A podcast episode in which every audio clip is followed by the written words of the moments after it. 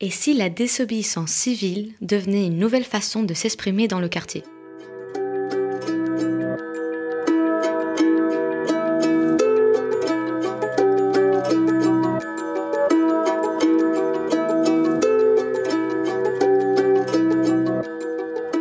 Et si on en faisait un art nouveau? Ainsi songeait Bernadette en appuyant sur le bouton on de son marteau-piqueur de poche ultra silencieux un prototype italien dupliqué au Fab Lab clandestin du coin. 4 heures du matin, pas un chat. De toute façon, en cas de situation délicate, il lui serait aisé de se faire passer pour une octogénaire insomniaque en quête d'un peu d'air frais. Maniant l'outil avec une surprenante dextérité, elle venait déjà de faire sauter une première dalle du trottoir.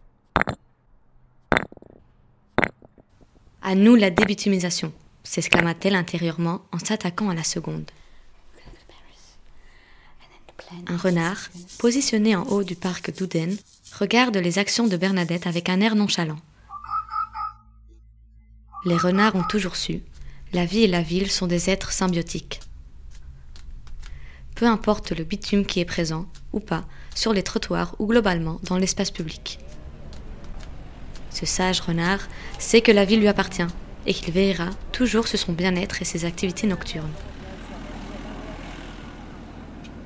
Le renard lèche son pied et avec une paresse et une flemme qui lui est propre, commence à descendre en ville fouiller les poubelles des humains et faire coucou à Bernadette.